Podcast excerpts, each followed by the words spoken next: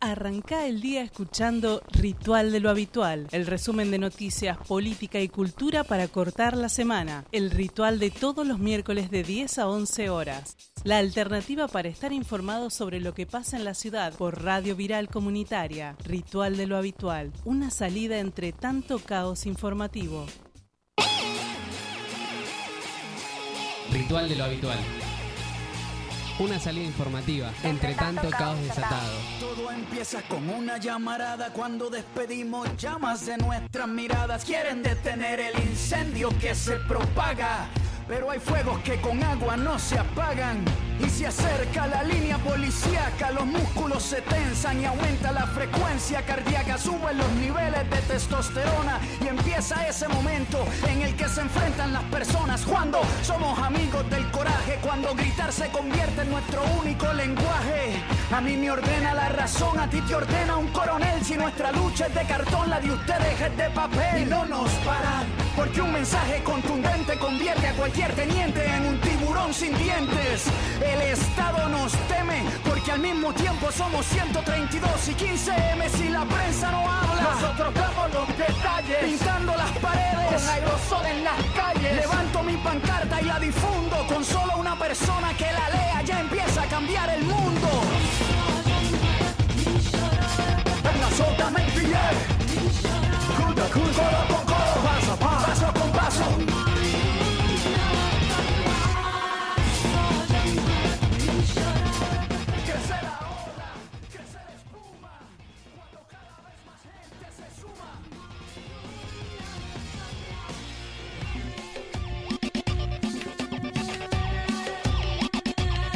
El que controla, el que domina, quiere enfermarte para venderte medicina. Y no se endrogan, no se embrutecen. Cualquier pregunta que tengamos la adormecen. Son las mentiras recalentadas, nos alimentan con carne procesada y la gente sigue desinformada. Hola, hola. Una noticia mal contada es un asalto a mano armada. Nos infiltramos, nos duplicamos, nos multiplicamos. Al que no quiere caldo se le dan dos tazas. Somos la levadura que levanta la masa. Nuestras ideas son libres y están despiertas. Porque pensamos con las puertas abiertas. Lo que no se ve lo estamos viendo. Nacimos sin saber hablar, pero vamos a morir diciendo. El billete. Codo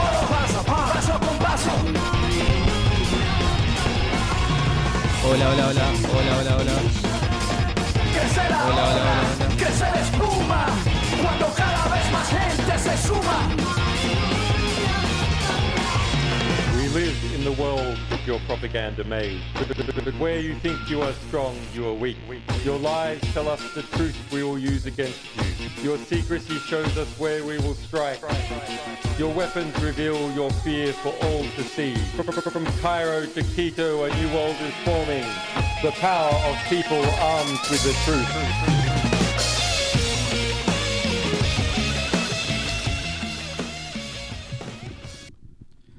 Muy, pero muy buenos días.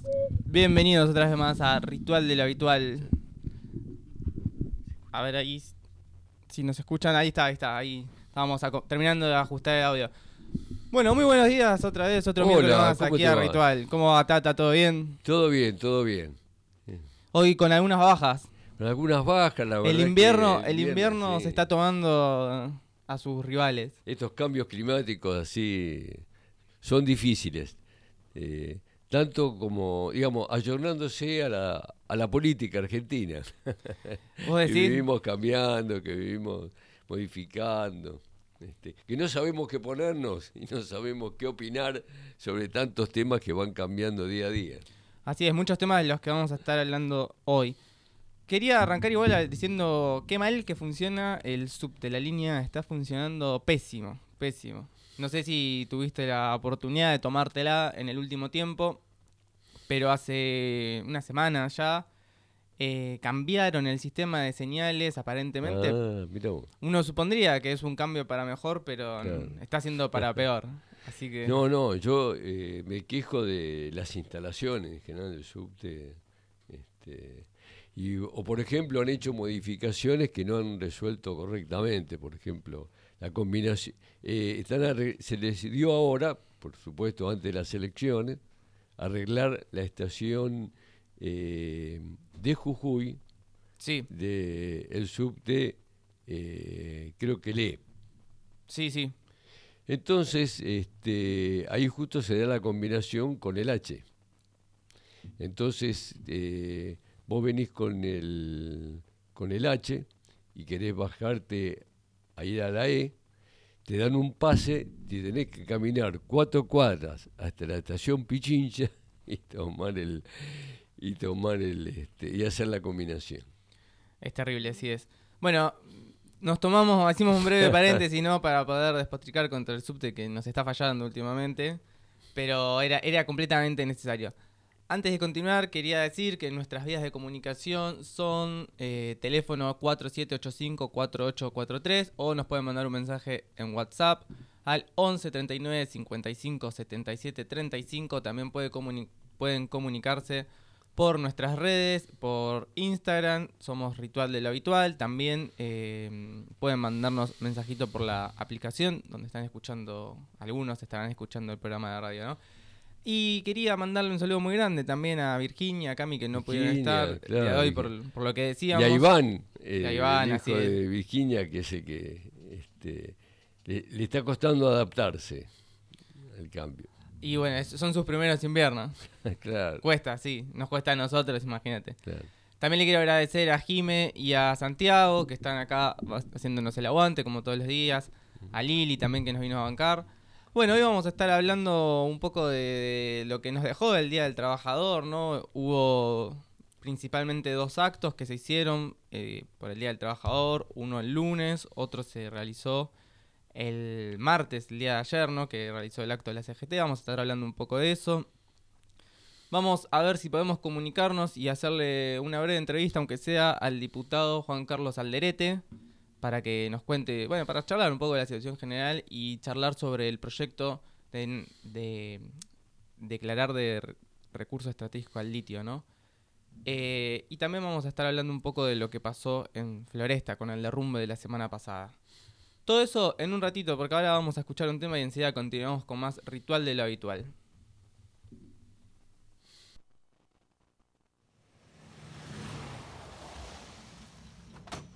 Ok, dale, vamos.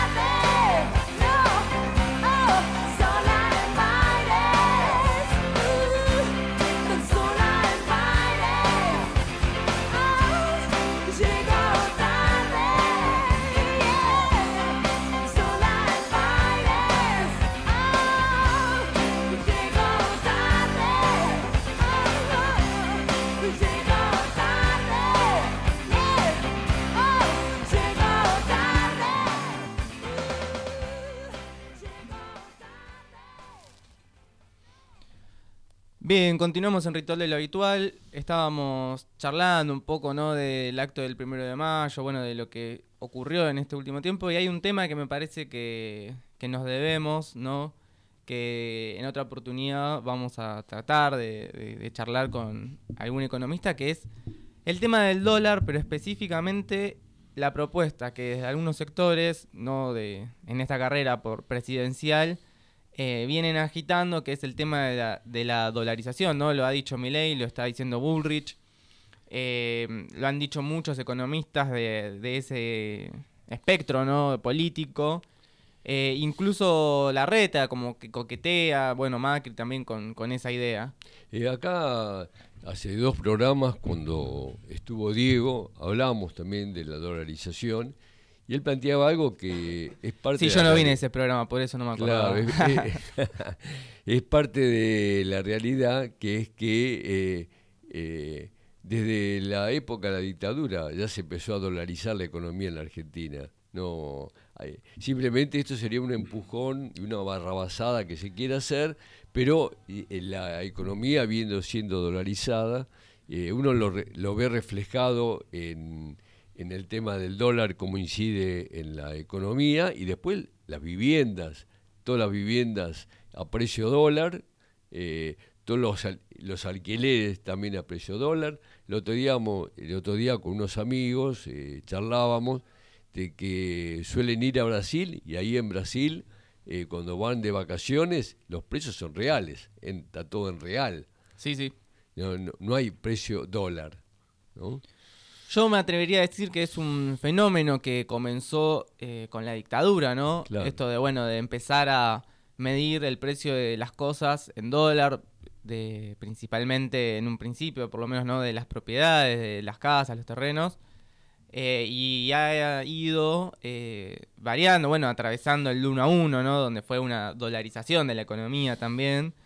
eh, a nuestra realidad en donde, bueno, muchos de los precios se miden en dólar, pero yo creo que esta propuesta, ¿no? De dolarizar completamente, digamos, de exterminar el peso y usar el dólar como moneda es el moño, ¿no? Que le quieren poner algunos sectores a, esta, a este proceso de dolarización que se viene dando ya desde hace unos cuantos años. eh, digamos, hagamos, acordémonos que reformas monetarias hubo muchas acá en la Argentina también, no es la primera vez que se propone. Eh, algunas, como la última, más importante, que fue la del, la del Austral, por ejemplo, eh, que se cambió el, el peso por el, el, Austral, que se hizo en época de Alfonsín y fue un desastre, porque fue un desastre para, para todos los trabajadores. Después uno escucha eh, muchos que protestan por la cantidad de paros que le hacía este, CGT, Baldini, sí. que estaba encabezaba la CGT al gobierno de Alfonsín y era por el desastre, la situación económica de la clase obrera y el pueblo. ¿no? este, bueno, un, un, un plan, eh, un dólar, eh, un, perdón, un plan austral que fue un, un verdadero desastre. Después vinieron otros eh, planes que se volvió al peso, sacándole ceros, porque ya lo- los ceros había un poco como puede pasar ahora. Los billetes no alcanzaban, los ceros se empezaron, entonces decidieron este, eh, cortar cuatro ceros en el, en el último proyecto que fue durante el gobierno de Menem. Está ese sketch, no sé si lo viste, de, de Tato, ¿no? De, creo que era, no me acuerdo ahora si por los 40 años de programa, una cosa así, donde agarraba un billete de, de cuando había empezado el programa en la década, de, no sé, 60 creo que era, finales del 50, principios del 60, y contaba lo que valía, esto sería en el 2000 más o menos, ¿no? Y bueno, contaba lo que valdría ese peso, era una cifra irrisoria, ¿no? Hablando de billetes, bueno, ahora también dentro de muy poco va a entrar en circulación el billete de dos mil pesos. De dos mil De pesos. dos mil pesos. Pero tenemos una nota para leer Claro. que salió publicada en el Hoy, en el semanario del Partido Comunista Revolucionario, que habla sobre este tema. Sí, sobre el plan de Milei y otros reaccionarios. Se llama Dolarizar es bajarte el sueldo, el plan y la jubilación. El otro día una compañera en un barrio preguntó, ¿dolarizar es que vamos a cobrar lo mismo que cobramos en pesos, pero en dólares? Eso es lo que nos quieren hacer creer Milei, Macri y otros representantes de la derecha. Para dolarizar, lo que se hace es cambiar todos los pesos argentinos, los que están circulando y los que están depositados en plazos fijos, bonos, títulos, etcétera, por dólares, a un tipo de cambio concreto. Acá está la gran trampa.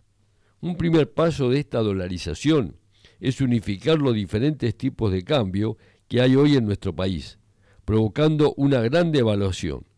Porque hoy, para comprar un dólar en el mercado oficial al que accede una minoría, hace falta 227 pesos. Estamos hablando del 27 de abril. En el mercado paralelo, blue o como se lo quiera llamar, hacen falta 475 pesos. También tenemos el dólar agro para los grandes exportadores de granos, el dólar turista, el contado con liqui, el MEP. Entonces, ¿a cuánto sería esa conversión? Un informe del Centro de Economía Política de Argentina, CEPA, calculó que de mínima se requerirá reemplazar la base monetaria, que es de 5,15 billones de pesos, por las reservas netas que tiene el Banco Central, que ronda los 1.800 millones de dólares. De ahí surge un tipo de cambio en torno a los 2.860 por dólar. A eso habría que sumar otros títulos en pesos del Banco Central y los depósitos bancarios en pesos, las LELIC, NOTALIC y los pases pasivos suman 12.000 12.064 billones. Sumando estos pesos, el tipo de cambio de conversión sería alrededor de 9.880 pesos. Amplía el informe de CEPA. Esto quiere decir que una persona que tiene un sueldo de 100 mil pesos, por ejemplo, tendría que cambiarlo por dólares, en el mejor de los casos, a 2.860 por dólar y en el escenario más realista, a 9.880 por dólar. Es decir, que en el primer caso esta persona obtendría 37 dólares y en el segundo 10,1 dólar. Siguiendo el mismo ejemplo, un beneficiario del plan Potenciar Trabajo pasaría de cobrar 34 mil eh, pesos a, en el mejor de los casos, 11,88 dólares. Y si tomamos la segunda cifra que da el CEPA, eh, le quedarían 3,44 dólares. 34 mil pesos, 3,44 dólares. Y para las jubiladas y jubilados de la mínima, que en el bono cobraron en abril 73.665 pesos, les quedaría si se llegara a cumplir el nefasto plan de dolarizar que empuja a la derecha, les quedarían 25,7 dólares en el mejor de los casos o 7,4 dólares en el segundo tipo de cambio. Es decir, con la propuesta de dolarización de Milei y compañía, tendríamos una gigantesca pérdida del poder adquisitivo que el mismo informe de CEPA dice que se ubicaría entre el 68% y el 98%. A esta inmensa licuación salarial para la mayoría de las y los trabajadores hay que sumarle la total pérdida de soberanía monetaria, que nos dejaría aún más atados a que ahora los vaivenes de la disputa interimperialista y los designios de las grandes potencias estaríamos influidos por esa, esta situación. Bueno, No, me parece que la nota hace muy bien eh, es esa romper esa idea, ¿no? De que bueno, que dolarizar la economía es que todos ganemos lo mismo que ganamos ahora, pero en dólares. Esa idea absurda, ¿no? Porque lo que dice muy bien la nota es que justamente sería todo lo contrario, pasaríamos a ganar nada, miseria. miseria de dólares. Sí, sí. miseria en dólares. Este, la verdad que sería... eh, encima, la derecha ha escuchado eh, eh, algunas este, propuestas que son increíbles. Las del voucher, el voucher para, para la educación, te entregarían un voucher para que vos mandes los chicos al colegio. Ahora, si lo querés usar para la educación, entonces los chicos van al colegio. Si no lo querés usar, y no van al colegio. Eso sería optativo ir al colegio, con lo cual eh, sería un atraso, eh, una regresión a un analfabetismo crónico. eh, sería terrible, un atraso inconmensurable y perjudicial para todos. Sin lugar a duda. Vamos a escuchar un tema y enseguida continuamos con más ritual de lo habitual.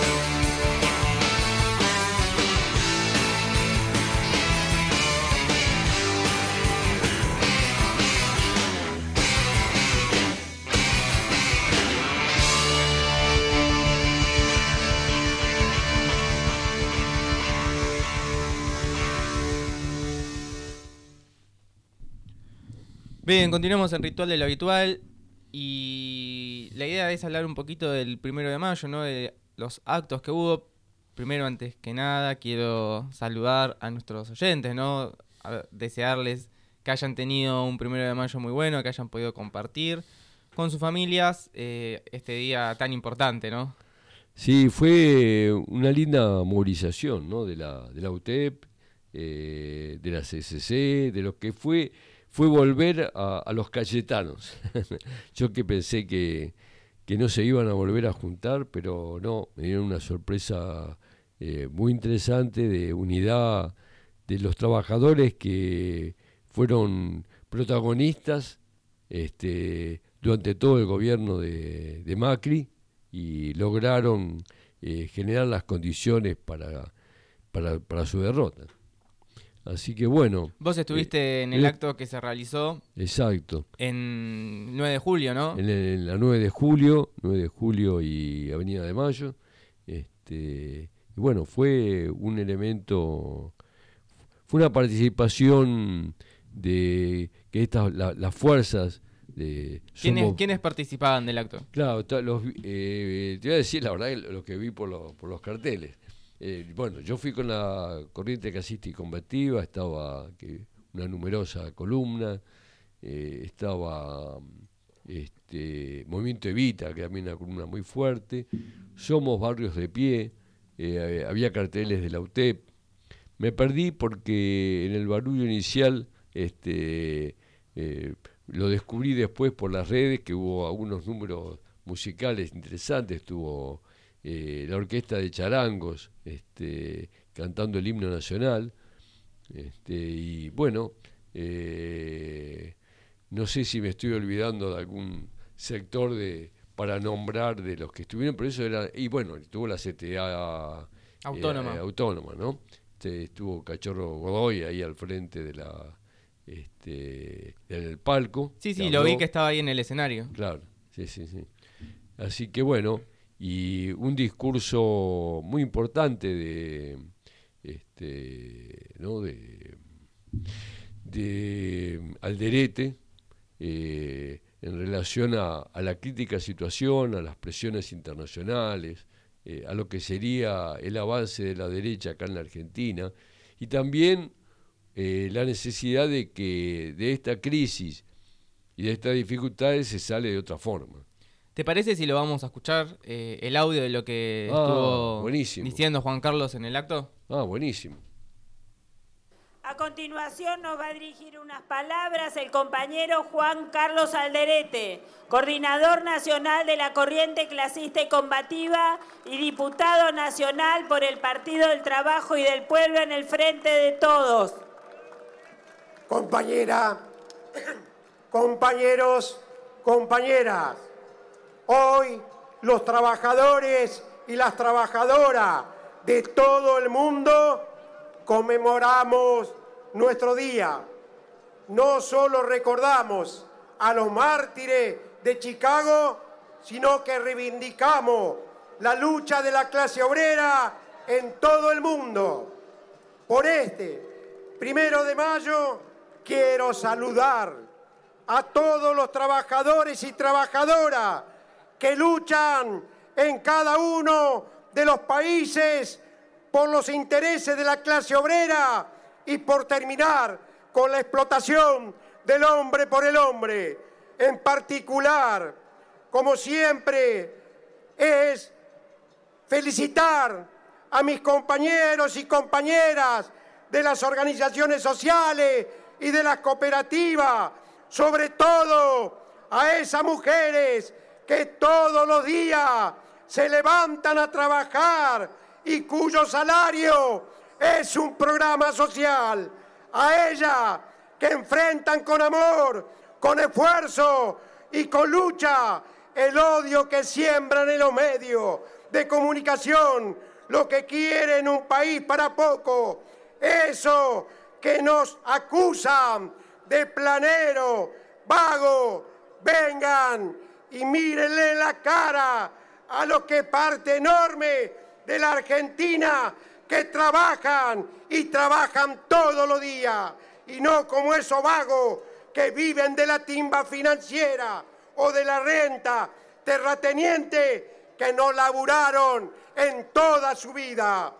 Por eso quiero decirle a los trabajadores y trabajadoras, los que tienen trabajo formal, los que están precarizados, los que están en las cooperativas, los que trabajan en los programas sociales. Feliz día compañeros y compañeras. Hoy atravesamos una situación difícil. Nuestro pueblo la está pasando mal. Sufrimos el chantaje constante del Fondo Monetario Internacional, producto del acuerdo firmado por la fenomenal deuda que dejó el gobierno de Macri. Lo dijimos varios diputadas y diputadas en el Congreso Nacional que votamos en contra de ese acuerdo con el Fondo Monetario Internacional, que es un acuerdo que solo iba a traer sufrimiento a nuestro pueblo. No hay Fondo Monetario Internacional bueno. El fondo siempre ha sido el instrumento de las potencias para doblegar a nuestro pueblo y países, chantajeado por el fondo, con la fuga de dólares, por la deuda de los monopolios, con la presión de esos mismos mo- monopolios, formadores de precios y de las terratenientes, la corrida bancaria que dispara la inflación, fueron arrinconando al gobierno del frente de todo. Lamentablemente, el gobierno, en lugar de enfrentarlo con firmeza, va cediendo y aplicando un ajuste que provoca un constante crecimiento de la pobreza, del hambre y la bronca de la gente. Eso embalantona a los sectores de la derecha reaccionaria macrista que operan para volver al gobierno a imponer un brutal ajuste contra el pueblo, profundizar la entrega nacional y liquidar todo nuestro, nuestro derecho. La mayoría del pueblo viene sufriendo una situación cada vez más desesperante.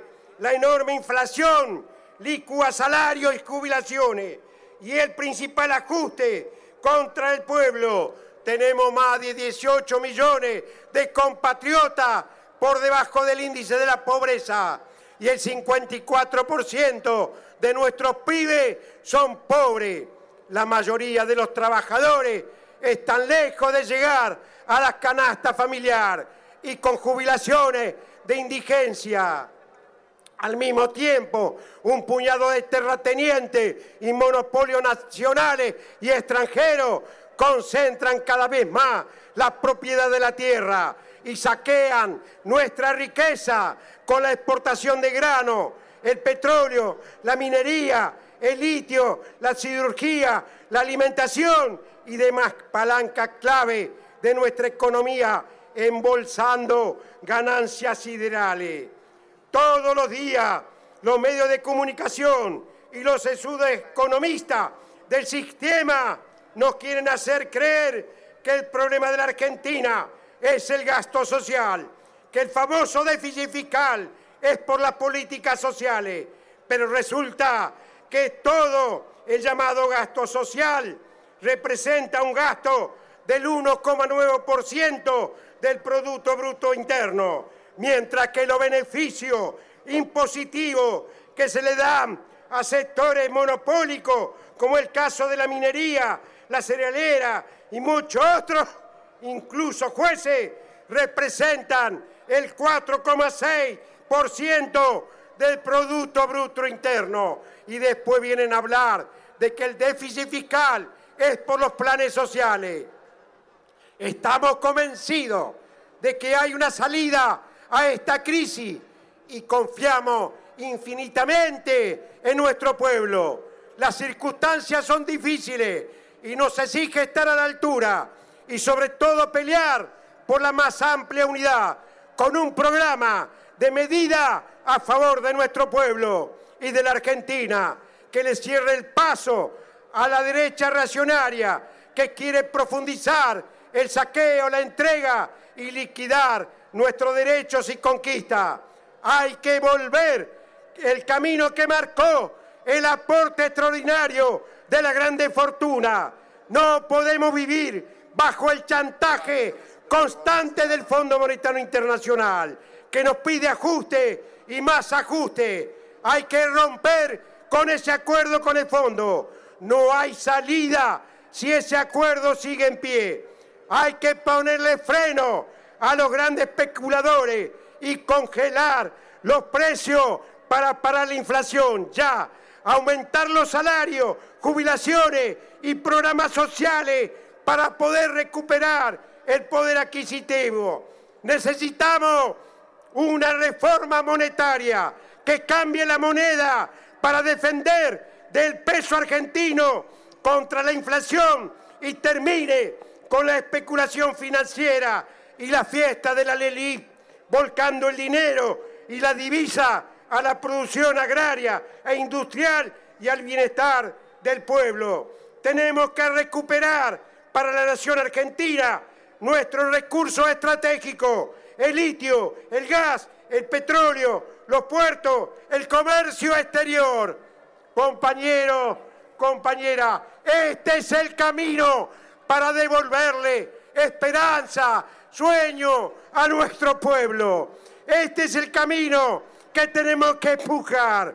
Son tiempos difíciles, cierto, pero compañero, volver Compañero, no podemos volver y dejar que vuelvan a la receta de la dictadura y a la receta de los 90. No, compañero, otro camino es posible y eso es lo que estamos transitando todas las organizaciones sociales, junto con organizaciones gremiales como es la CTA Autónoma. ¡Viva la unidad de los trabajadores y trabajadoras! ¡Vive las organizaciones del pueblo! ¡Viva la clase obrera! ¡Viva el primero de mayo! Muchísimas, muchísimas gracias. A la compañera Dina Sánchez. Bien, recién escuchábamos el discurso de Juan Carlos Alderete, diputado nacional y coordinador de la corriente clasista y combativa, que diera en el acto que se realizó el primero de mayo por el Día del Trabajador en la 9 de julio, que, como bien nos contaba el Tata, participaron principalmente las organizaciones sociales nucleadas en, Cayetanos y la CTA. Eh, yo también tuve la oportunidad ¿no? de participar el día de ayer en el, acto que realizó la CGT en la cancha de Defensores de Belgrano. Lo hicieron ayer porque, bueno, el- como decíamos en broma, el, el 1 de mayo es un día para, Para descansar. para descansar y Como- compartir como en los familia. feriados, digamos. Como cualquier otro feriado, Los feriados, exactamente. claro. Estuvo interesante, la verdad, el acto que se realizó ayer, que realizó la CGT en Defensores de Belgrano. Eh, si bien hubo delegaciones de, de los principales gremios que nuclea la CGT, eh, principalmente la- las fuerzas convocantes eran eh, UPCN, la UOCRA y camioneros. Había una... ¿Dónde del- se hizo? En Defensores de Belgrano, Ah, allá en, al lado de la ESMA, Sí, sí. la Avenida Libertador y Comodoro Rivadavia. Eh, principalmente con, con- bueno, hubo tres oradores, se leyó un documento, cerró DADER, eh, y principalmente con el, lo que se dijo ¿no? en, en los oradores fue con eje, co- con dos o tres ejes. Le pegaron bastante a Milley y a Bullrich con el tema de la reforma laboral, ¿no? Como, bueno, tomando un poco lo, lo que dijo Cristina en su último discurso, le, le pegaron bastante a ese sector de la derecha. Eh, dijeron que no querían ser convidados de piedra del gobierno. Llamaron a, a apoyar al peronismo, a otra victoria, a construir otra victoria del peronismo en esos términos, pero que ellos no querían ser convidados de piedra. O sea, que quieren formar parte de ese gobierno. Hablaron en contra de, bueno, obviamente de la dolarización, ¿no? Como recién comentábamos nosotros, de la dolarización de la economía. Y defendieron los convenios colectivos de trabajo también. Eh, que están amenazados, ¿no? Por un poco por las promesas de campaña de en general de las derechas, eh, la mayoría de los candidatos de derecha amenazan con modificar el este, los convenios colectivos, eh, ir de mínima a sacar el tema de las indemnizaciones con la excusa de la industria del juicio. Así es, hablaron de eso, justamente utilizaron el, el término de, bueno, de la industria del juicio, ¿no? Que, que- que eso es una falsedad, que no hay industria del Claro. juicio, hay eh, denuncias y causas que se arman en relación a, a los a los Claro. accidentes laborales y cuestiones que tienen que ver con el ámbito del trabajo. También mencionaron que era necesario discutir 10 puntos, ¿no? Para un próximo gobierno, como un programa de gobierno, y dijeron que era necesario rediscutir el acuerdo con el FMI porque este acuerdo, así como es, no se puede pagar, ¿no? Porque en realidad no se puede pagar. Porque no se puede pagar, ese es el Digamos, problema. partieron de una base de realidad. Después estamos viene la discusión eh, de qué se hace con el con el acuerdo del fondo. Yo creo que hay que investigarlo, hay que revisar y ver qué y ver qué se hace. Pero de entrada está hecho para no pagarlo, para Así es. que sea imposible llegar a alcanzar alguna meta eh, lógica de pago. Encima hay una, la, una interna terrible dentro de posiblemente de Estados Unidos de, que se traslada al FMI con respecto a qué estrategia van a usar con la Argentina, este, porque evidentemente está ligado eh, a proyectos electorales de a quién van a apoyar acá en la Argentina. ¿no? Así es.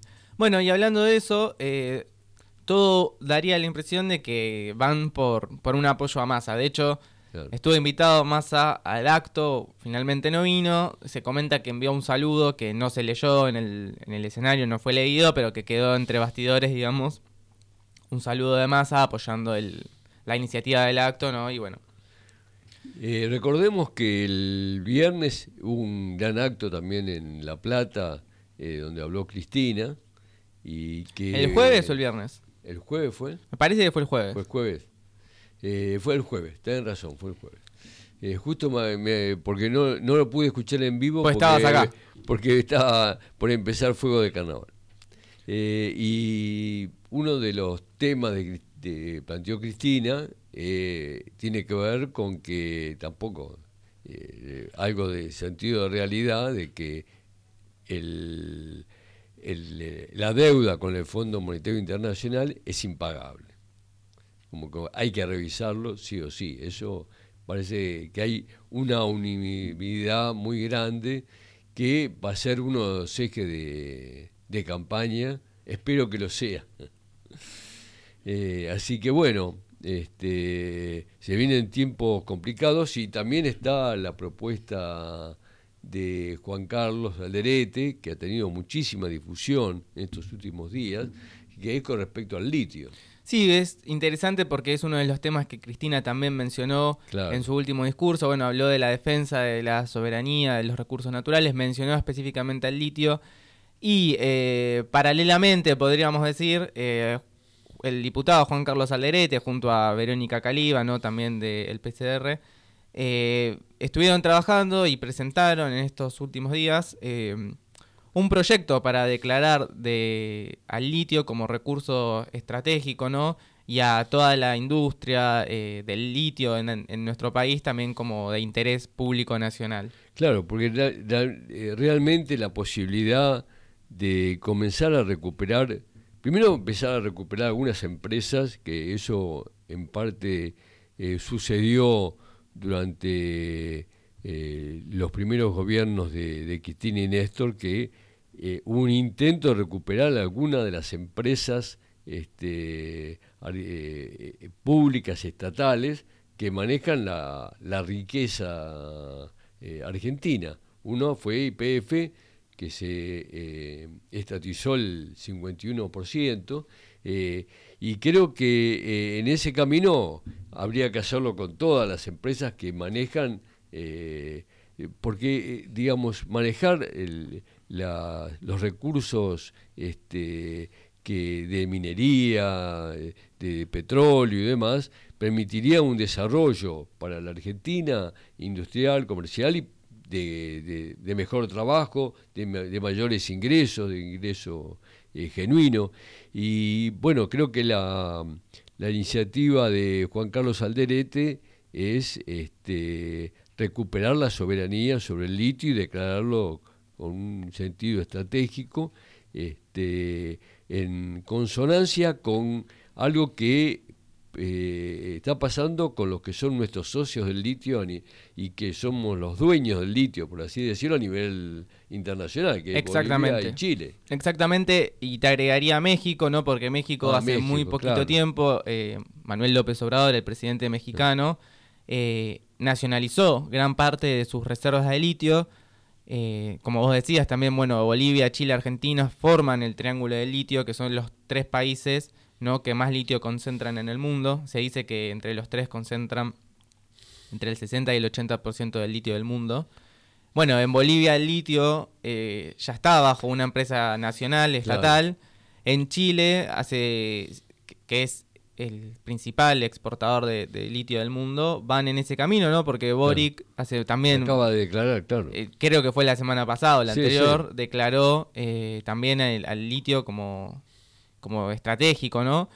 Y nosotros, va, yo creo por lo menos que ese es el camino que tendríamos que seguir, que Argentina tiene mucho para desarrollar en litio todavía, que hay muchísimas inversiones y muchísimo desarrollo que se está haciendo, pero que todo eso se va para afuera, ¿no? Claro. Argentina es... eh, Se queda creo que con el 3%, 3,5% cuando anteriormente era del 35% lo que quedaba acá en Argentina de cualquier eh, proyecto minero. Mira, el tema es, es muy interesante porque eso es acá a partir de la constitución del 94, que, que nos legó el menemismo, eh, hay un artículo que, que dice que los recursos corresponden, digamos, o la administración de los recursos corresponden a las provincias. Claro.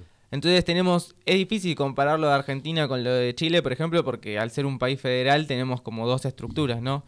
Pero para poner como en, en equiparación, en Argentina las eh, provincias se quedan por ley, por la ley de inversiones mineras, solamente como máximo con el 3% de lo que se extrae, mientras que las regalías mineras en Chile son eh, cerca del 40%. Por otro lado, el Estado Nacional en Argentina cobra a la minería en general eh, retenciones, ¿no? Como, como a otras exportaciones, pero son también son del 4%, 4,5%, cuando a las hojas se le está cobrando cerca del 30%, ¿no? Lo digo no como para decir que hay que bajarse las hojas, Claro. sino al contrario, como para equiparar y decir que, que, bueno, que todavía hay mucho donde, donde se puede ajustar este problema que tenemos con el litio. Uno de esos caminos es el que propuso el diputado Juan Carlos Alderete y Verónica Caliga y no es el único, creo que, bueno, ellos ya habían presentado otro proyecto para crear una empresa nacional de litio Eh, pero bueno, ahora, en sintonía también con lo que viene pasando en el mundo, se presentó este proyecto. Es que el litio es un mineral clave para la economía. Eh, y según el proyecto de Juan Carlos, la producción de litio se va, podría obtener una importancia eh, importante como lo es en todo el mundo, por tratarse de un mineral no renovable, capaz de almacenar energía limpia, no contaminante, que puede coexistir y reemplazar la combustión de petróleo y gas. Esto es lo que afirma el, proyecto que presenta Juan Carlos, eh, y además agrega las empresas tecnológicas de países imperialistas y corporaciones automotrices se encuentran en una carrera frenética por abastecerse de la materia prima para la producción de baterías. Entonces él plantea eh, la necesidad de que esto, el litio tiene un valor no solo de soberanía, sino que además puede permitir acceder a divisas muy importantes y que ese dinero vaya a la gente, a, los trabajadores. La Rioja ya lo declaró como recurso estratégico y podríamos avanzar con todos los minerales que hay en nuestro país. Ese es el- el- el gran desafío que, que, se, que se nos viene este, y que podemos pensar y avisorar un futuro eh, mucho mejor para, para todos los argentinos. Así es. Vamos a escuchar un tema que hacemos un corte muy breve y enseguida volvemos para cerrar el programa.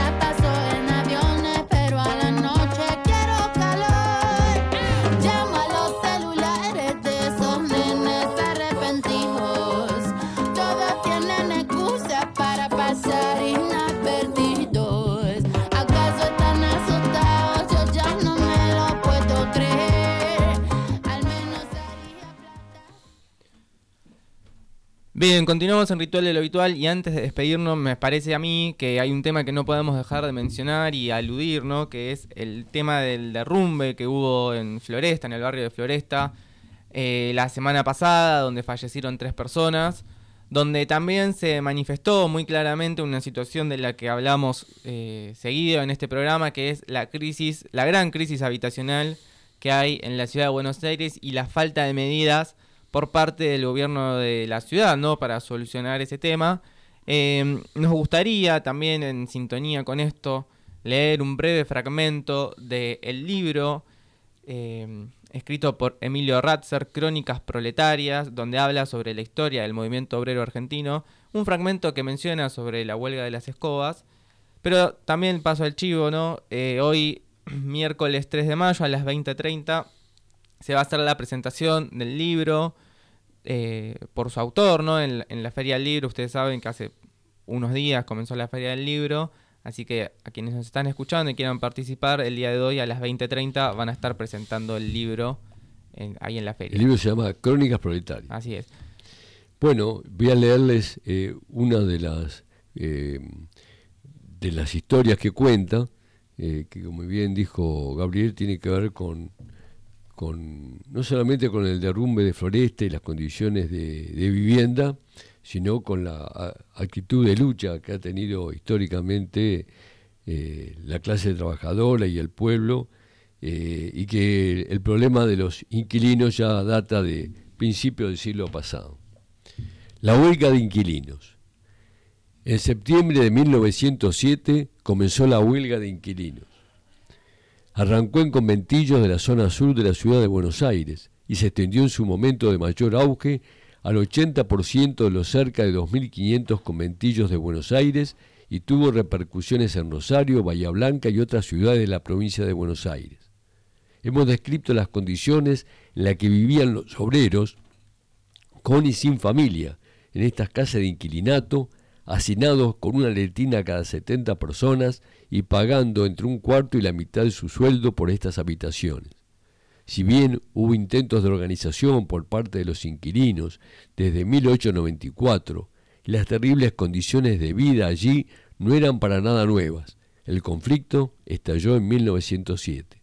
Desde el año anterior existía una liga de lucha contra los altos alquileres e impuestos, en los que confluyeron las organizaciones sindicales, tanto la FORA como la UGT, que se puso a la cabeza de estos reclamos, cuyos puntos principales fueron 30% de rebaja en los alquileres, eliminación del requisito de tres meses de depósito y mejoras sanitarias.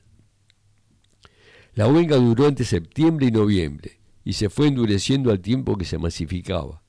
Al negarse a pagar los alquileres con el aumento dispuesto por los propietarios, estos comenzaron con los operativos de desalojo que llevaron a grandes enfrentamientos. Las mujeres fueron las principales protagonistas de este movimiento y más de una vez la emprendieron a escobazos con los oficiales de justicia que pretendían efectivizar el desalojo. Y contra el casero, representante del propietario y encargado de cobrar los alquileres. Las crónicas periodísticas cuentan de encargados corriendo en traje de Adán por las mujeres. Se veían por las calles marcha- marchas de mujeres con sus niños con las escobas en alto para barrer las injusticias de este mundo. Estas mujeres resistieron los desalojos desde los altos de los edificios, recibiendo con tachos de agua hirviendo a los caseros y agentes de policía. Los anarquistas prestaron apoyo decidido a la huelga, poniendo a disposición la Liga de Conductores de Carros para los Desalojados, mientras la dirección del Partido Socialista se opuso, pues manifestaban que era un contrasentido una huelga sin de consumidores. Esta lucha tuvo un mártir, el joven obrero Miguel Pepe de 18 años, muerto por un balazo policial en un enfrentamiento en San Telmo. En algunos conventillos se aceptaron la demanda de los inquilinos y en otros no. La fuerza de la huelga fue decayendo y culminó a mediados de diciembre de 1907. Bien, esto es el, artículo que acabo de leer de parte del libro de Crónicas Proletarias, que este, el nombre de- del libro fue tomado del título de las memorias de un gran dirigente sindical comunista del gremio de la carne, José Peter, en las décadas del 30 y al 40 del siglo XX. Estas crónicas proletarias, una invitación, como dice acá el autor, al conjunto de lectoras y lectores a que se sumerjan en la rica historia de nuestro movimiento obrero y aporten a su construcción colectiva. Bien, y con esto nos despedimos el día de hoy. Esperamos que les haya gustado el programa, que hayan podido escucharlo completamente, pero si no lo hicieron lo van a poder encontrar en nuestro canal de YouTube de Radio Viral. Allí está este programa y todos los que se producen en esta casa. Nos reencontraremos el miércoles que viene, como todos los miércoles a las 10 de la mañana. Que tengan una hermosa semana. Bueno, saludos a todos y nos vemos el próximo miércoles a las 10.